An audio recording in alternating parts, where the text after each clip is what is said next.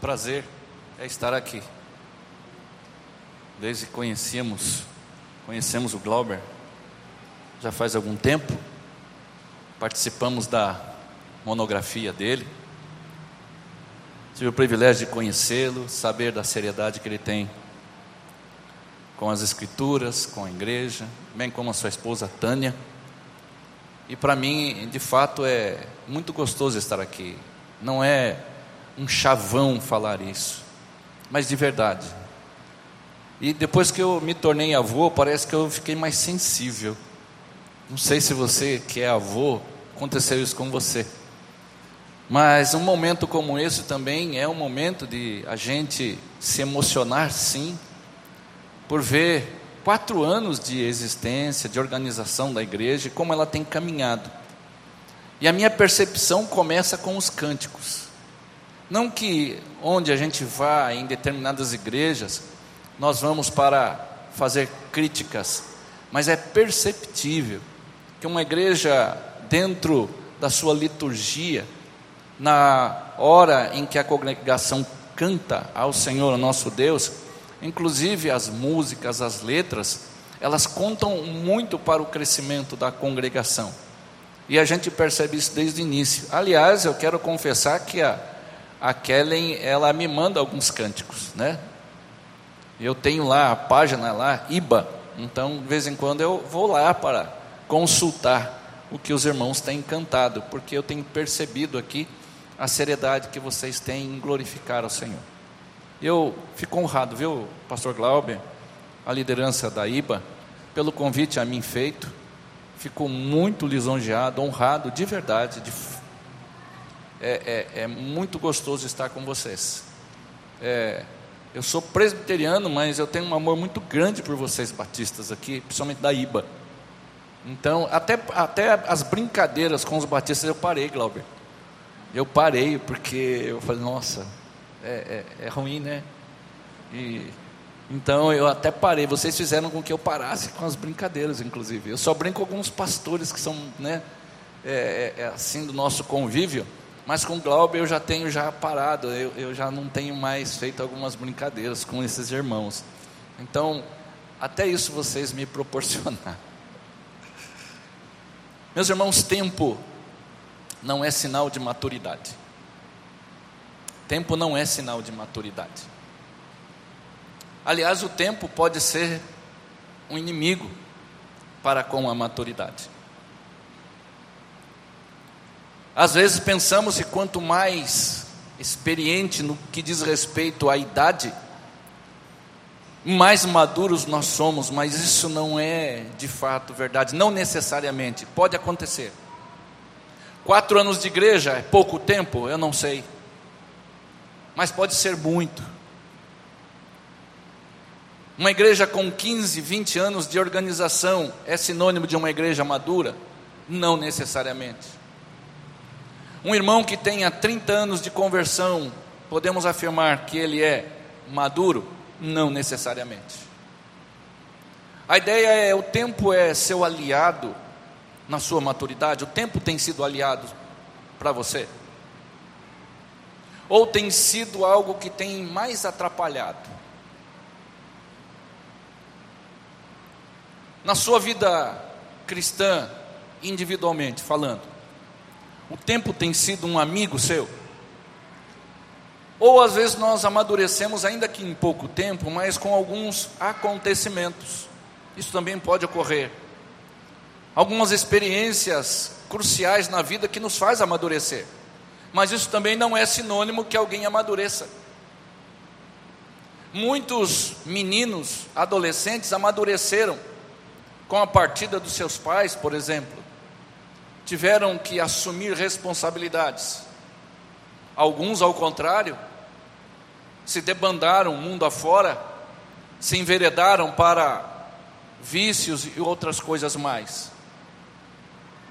Portanto, o tempo ele não necessariamente vai contribuir para a nossa maturidade. E nem tampouco alguns acontecimentos na nossa vida possa contribuir para a nossa maturidade. Mas o bom seria que um ou outro, ou ambos, pudessem contribuir com a nossa maturidade. principalmente como igreja do Senhor e crentes de uma maneira individual. Marcos registra, o evangelista Marcos, um episódio em que Jesus já estava prestes a ir para o Calvário. Era a semana que antecedia a sua morte, a sua crucificação. E ele falava muito aos seus discípulos: Eu vou morrer, serei crucificado. Eu vou morrer, vou ser crucificado. Eu creio que Jesus, como homem, ele aguardava uma resposta no sentido de que seus discípulos se assentassem a, com ele e, Senhor, o Senhor vai, nos ensine mais, nos ajude, porque o Senhor irá partir.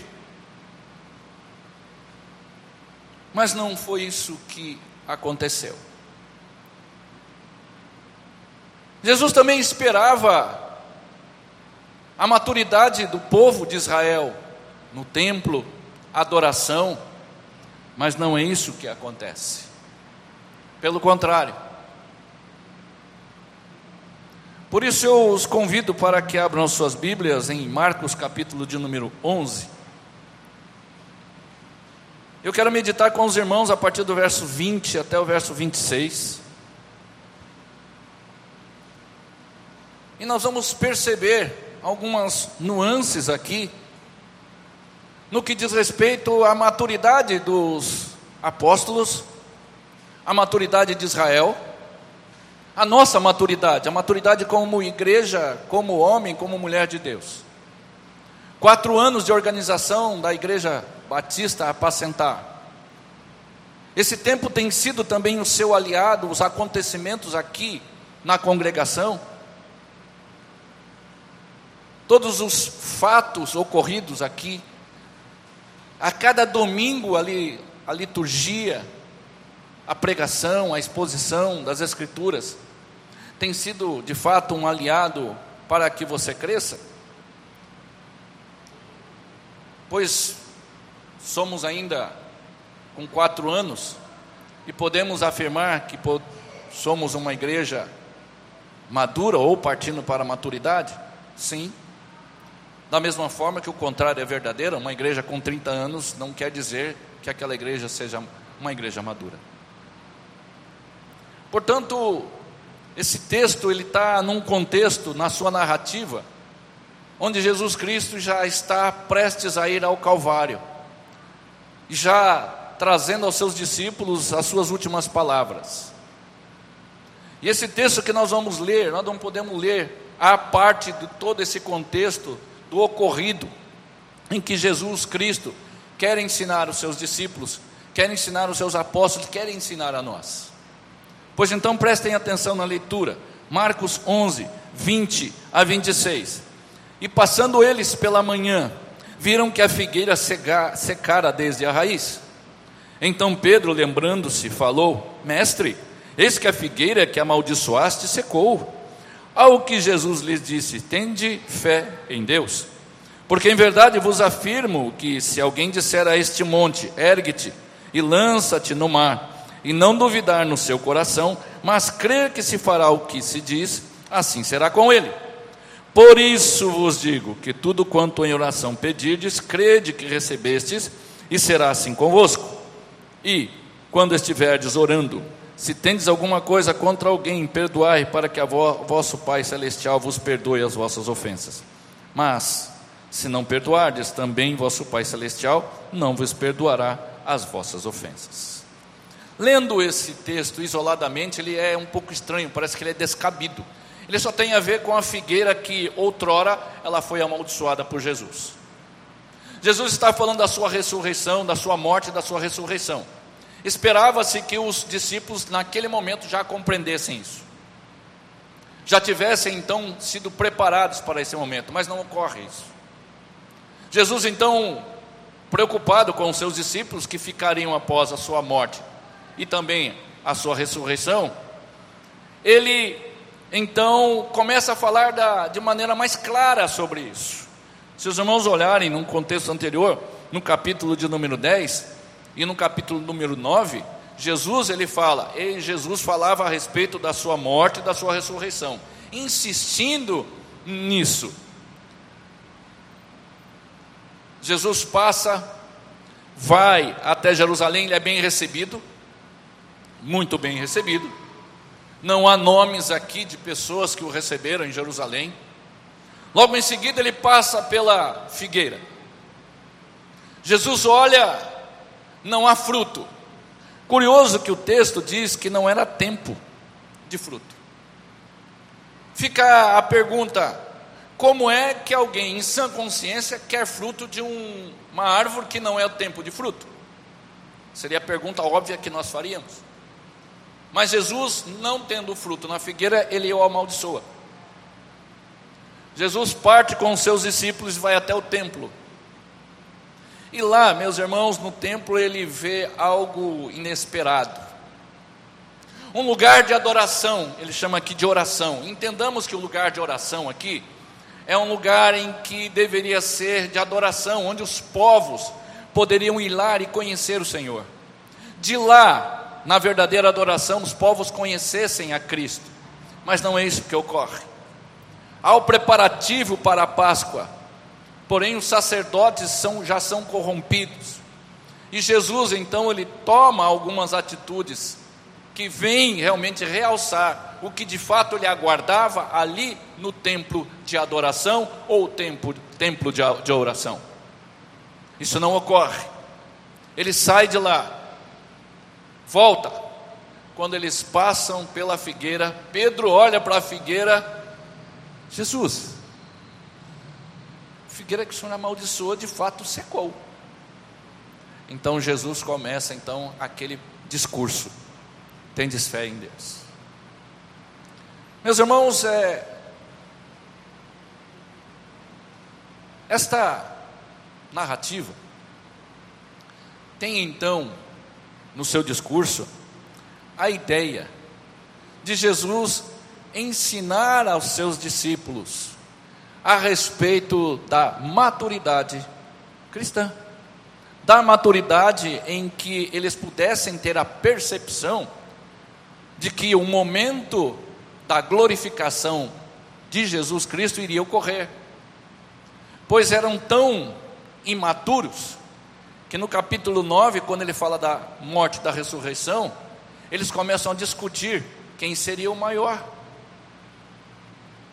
Tal era a imaturidade deles. Agora Jesus quer mostrar aos seus discípulos. E é interessante que, primeiro, verso 20: Passando eles pela manhã, viram que a figueira secara desde a raiz. Então Pedro, lembrando-se, falou: Mestre, eis que a figueira que amaldiçoaste secou. Meus irmãos, a imaturidade faz com que nós nos apeguemos a detalhes que não são centrais da vida cristã. O que Jesus estava ensinando com a figueira era: olha, no templo, eu deveria chegar lá e adorar com eles, ou ser recebido em adoração, porque eu sou o Cristo, eu sou o Deus, eu vou morrer por vocês mas não é isso que ele encontra. E quando ele amaldiçoa a figueira fora do templo, ele está afirmando o seguinte: ali deveria ser a casa de adoração, de oração, em todo o tempo. Não há necessidade de termos, termos um tempo exclusivo para amarmos e adorarmos ao Senhor. Então, quando ele amaldiçoa a figueira, fora do tempo, ele está ensinando os discípulos: não há necessidade de um tempo específico para que nós, de fato, sejamos homens e mulheres maduros e que tenhamos a consciência de quem nós adoramos. A imaturidade faz com que então Pedro ele se apegasse apenas no detalhe: a figueira secou.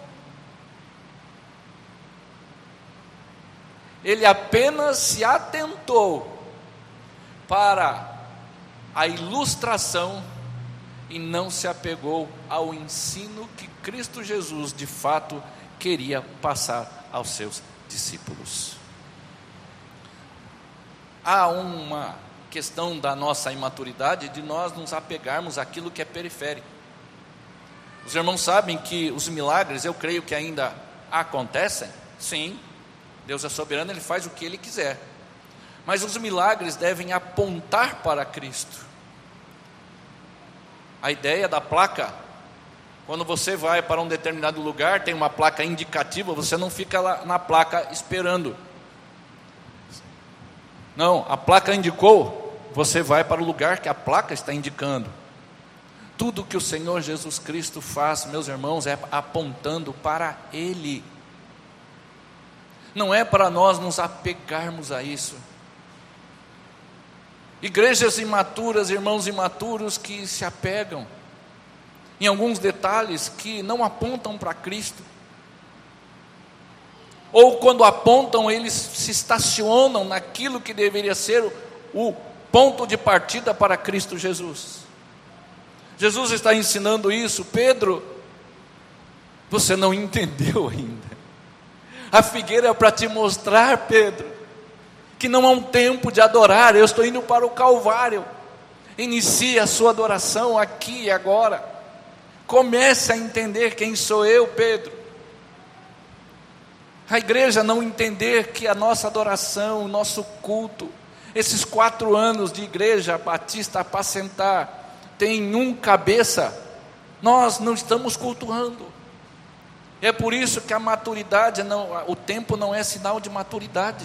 Pelo contrário, pode ser algo que não seja seu aliado e você esteja perdendo o seu tempo. Por isso Pedro ele se apega apenas na, na, no ato da maldição. Oh, coisa linda, o Senhor é bom mesmo, hein? Pedro, você não entendeu nada, nada, nada. tempo tem sido seu aliado para você aprender. As mensagens preparadas aqui pelo pastor Glauber do Senhor têm sido algo que tem sustentado sua vida esses quatro anos. Você tem crescido, você tem amadurecido, você tem entendido quem é o Cristo. Você entende o que é Cristo? Quatro anos de igreja não necessariamente seja quatro anos da sua conversão, mas talvez alguns aqui estejam. Mas muitos aqui, creio, que já vieram de outras igrejas, já tem um tempo de conversão. E talvez seja a hora de nós entendermos quem de fato é Jesus Cristo, olhar para Cristo olhar para a sua morte, olhar para a sua, sua, sua ressurreição, ver o que é vida cristã. Ele entra no templo e não percebe, e não vê isso. E era um lugar que naturalmente deveria se esperar isso.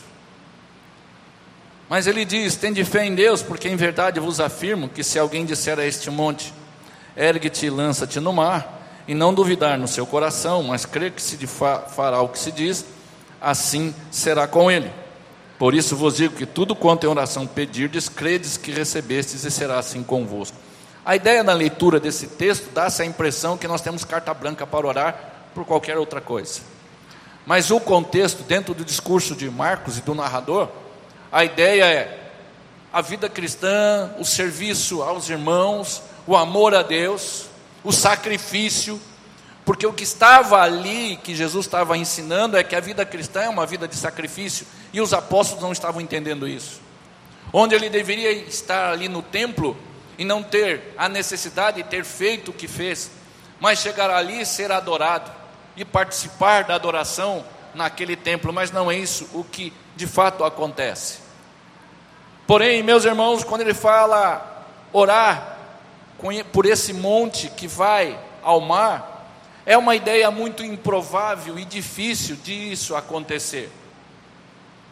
E não há nenhuma necessidade. Jesus está aqui ensinando, meus discípulos, se vocês pensam que é tão difícil fazer isso, mais difícil é vocês terem a vida cristã e viver a vida em sacrifício. Isso é o mais improvável para nós. O que Jesus está dizendo é que, naturalmente, meus irmãos, nós não queremos ter uma vida de sacrifício, de adoração ao Senhor. Não é natural para nós.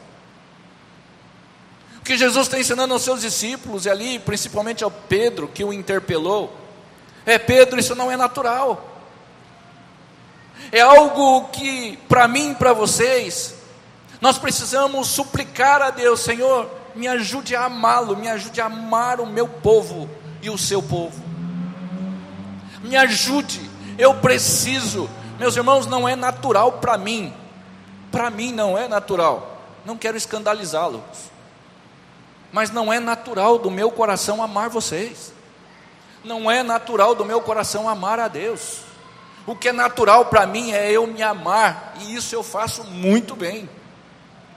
O que Jesus está ensinando aos discípulos é: se você pensa e olha para o monte, descer ao mar, é difícil, é improvável, e de fato é, na perspectiva de vocês, agora muito mais, é vocês naturalmente amar a mim e amar as pessoas. Por isso, orar aqui é suplicar a Deus, para que essa casa seja casa de oração a casa de adoração, a casa onde as pessoas adentrem aqui e percebam que há homens e mulheres que amam a Deus, e que eles percebam que, assim como eles que chegam aqui, nós também naturalmente não somos adoradores no sentido pleno, porque ainda nós nos amamos demais. O que Jesus está ensinando de fato é isso. Onde eu deveria chegar lá? No templo de adoração, onde as pessoas pudessem conhecer o Cristo, a mim, eu não tenho encontrado, porque isso naturalmente não acontece. Vocês querem tirar proveito da fé, inclusive, por isso ele fala fé em Deus. Tendes fé em Deus? Quatro anos de organização da Igreja Batista, apacentar é momento, sim, até a nossa morte, suplicar a Deus. Deus, eu preciso diariamente aprender a amá-lo. Eu preciso, Senhor, lutar com o meu coração que naturalmente não deseja isso. Naturalmente eu não quero servir aos meus irmãos, mas que o Senhor me dê a graça de assim fazê-lo porque é o lugar onde nós queremos então te exaltar e bendizer o teu santo nome.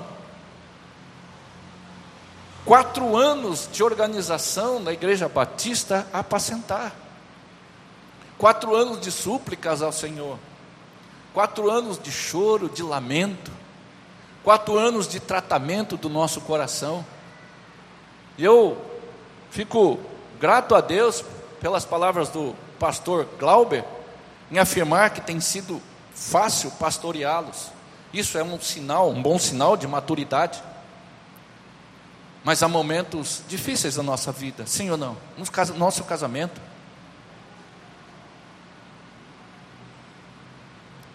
Nossos filhos, nossos vizinhos, nossos pais,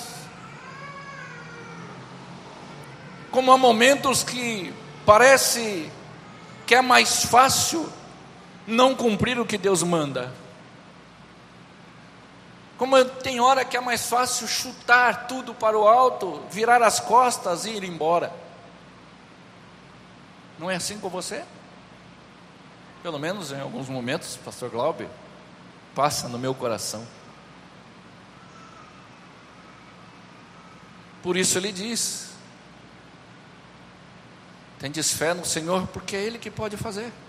Não é natural para vocês. Vocês se amam demais. Então, supliquem.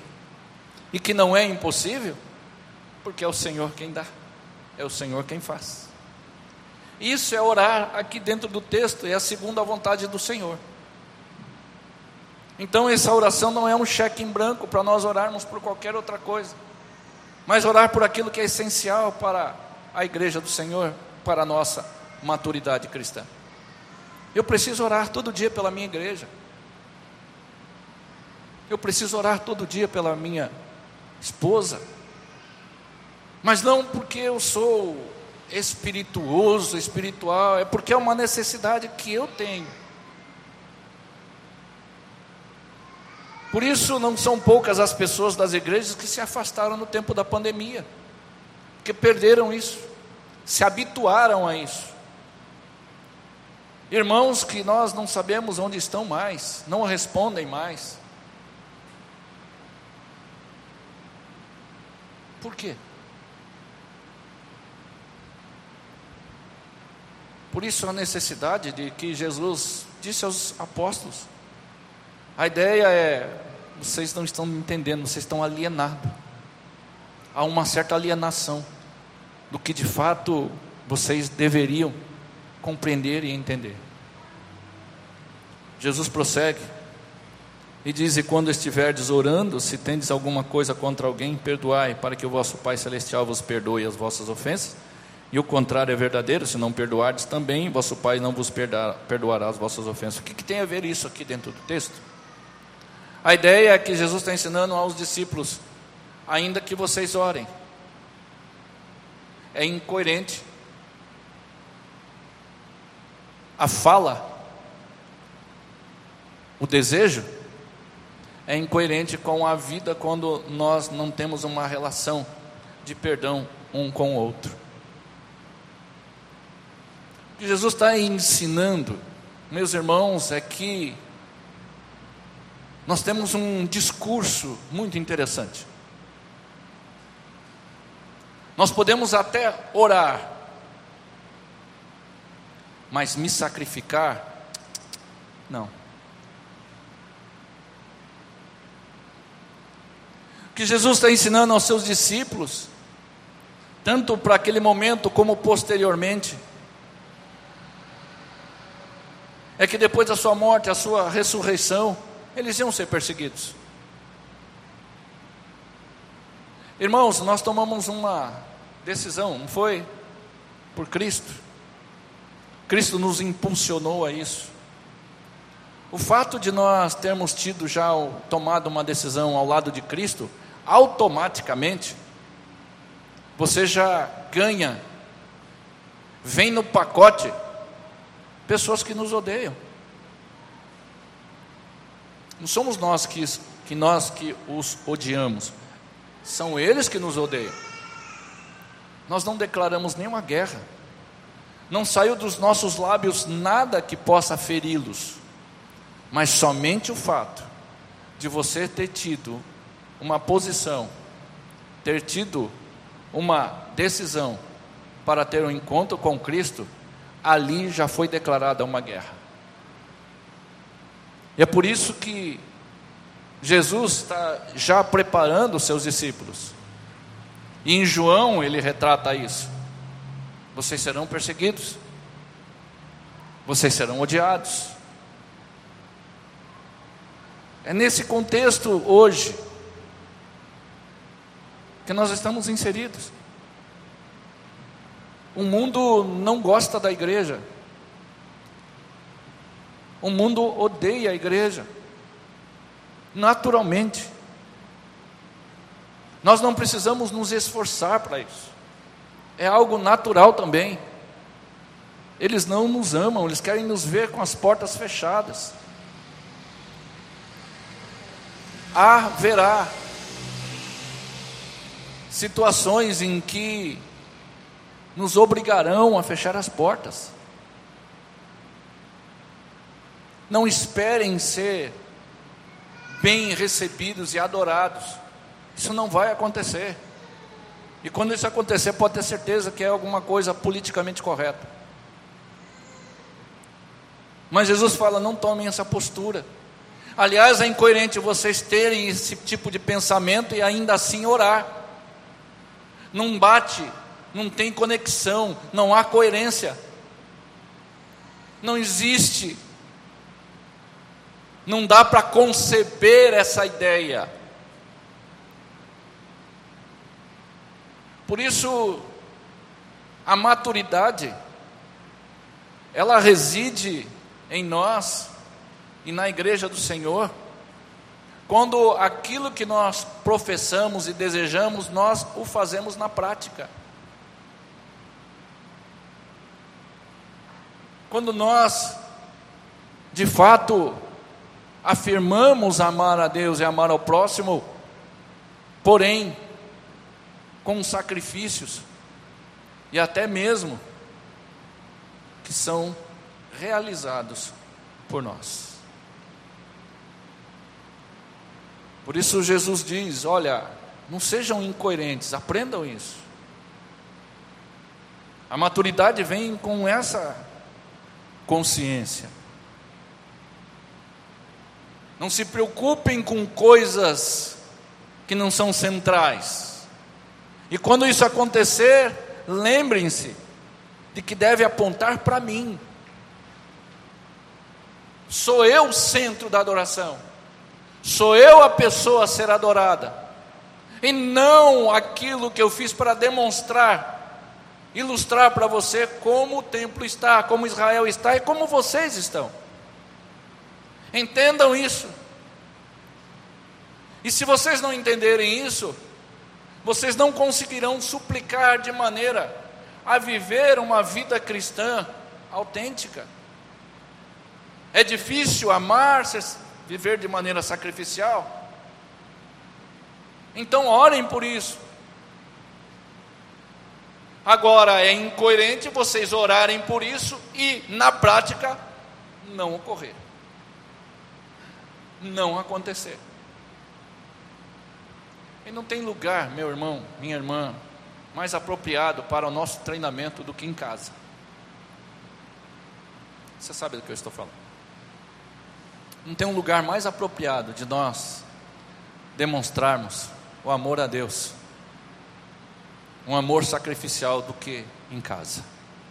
Não existe.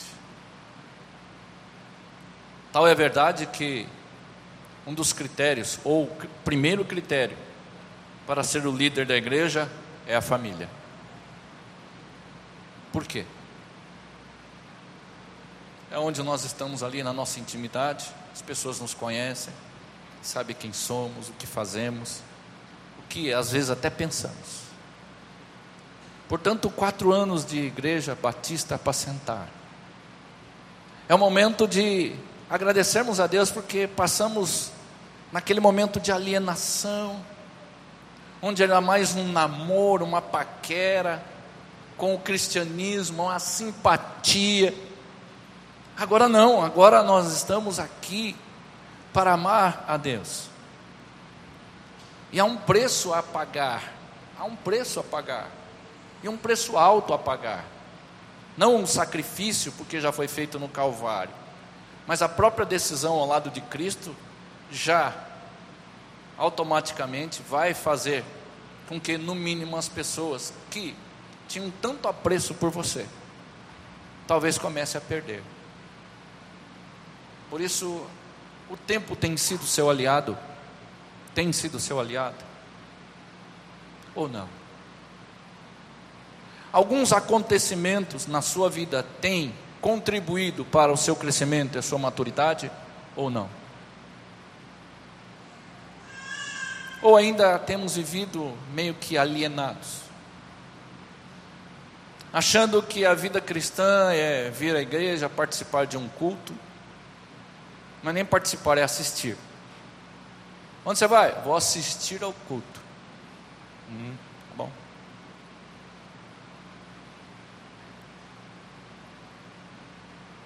Veja que o tempo não é sinônimo de maturidade. Pelo contrário, o tempo pode ser algo que esteja testemunhando contra. Tanto tempo. Não é o que o autor aos Hebreus fala? Tanto tempo esperava que vocês fossem mestres. Mas não é o caso. Quatro anos, cinco, seis. Mas a, a ideia é que vocês cresçam E fé em Deus aqui é: o Senhor pode fazer isso. Eu desejo isso. Quando ele, Jesus fala fé em Deus, ele está dizendo: isso é possível, porque é Ele quem faz. Só que ele termina dizendo: Ele quem faz, mas pratiquem aquilo que deve ser praticado, pois assim demonstraremos a nossa maturidade cristã. E que outras pessoas adentrem a igreja batista para sentar, e possa ver em cada rosto, em cada criança, cada adolescente, cada jovem, cada pai, cada mãe, cada avô, cada avó, agora não posso esquecer do avô e da avó. Um olhar de alguém que ama a Deus, que pode contribuir, inclusive, com a fé daqueles que estejam chegando. Igreja Batista para sentar quatro anos. Quatro anos de vivência no Senhor. E que espero que esses quatro anos, esse tempo, tenha contribuído para a maturidade de vocês. E se o Senhor permitiu alguns acontecimentos aqui também tenha contribuído com o crescimento e a maturidade de vocês. Que o Senhor assim se agracie no sentido de nos trazer a maturidade. E ao olhar a figueira, Senhor, agora eu aprendi, eu sei que o Senhor está me ensinando. Eu sei, Pai, que eu tenho que suplicar isso a Deus, porque não é natural para mim. Mas Deus, não quero ficar apenas num discurso religioso. Eu quero ser um praticante da Sua palavra. Por isso, Jesus, Ele vai tratar isso com os seus discípulos, e após isso ele começa a então a caminhada para o Calvário. E os outros evangelhos detalham detalham mais a respeito disso. Deus assim nos abençoe, nos traga de fato um coração maduro, Pastor Glauber. Um coração que pulse, que ame, exalte, glorifique ao Senhor, como o próprio Pastor Glauber afirmou. Jesus é o centro do nosso culto, ele é o personagem principal da nossa igreja, ele é o cabeça da nossa igreja. Partamos então para a maturidade cristã com luta, com choro, lutando contra o nosso coração e sendo coerentes com aquilo que tanto professamos, a começar na sua casa, a começar aqui junto aos irmãos, para onde quer que você vá, as pessoas olhem Cristo em você, sem mesmo talvez você abrir os seus lábios, mas percebam em você Cristo de fato habita nessa pessoa. Vamos orar? Senhor, eu suplico ao Senhor o tratar do meu coração, do coração dos meus irmãos, para que sejamos, ó Pai, de fato, homens e mulheres maduros no Senhor. Que consigamos, ó Deus, ter essa percepção de não nos apegarmos, Senhor, às periferias, mas que as coisas que apontam para o Senhor não sejamos gratos, mas apenas grato por nos apontarem a tua pessoa. Ajude-nos, ó Deus, a crescer no Senhor para o teu louvor, honra e glória. Nós oramos em nome de Jesus. Amém.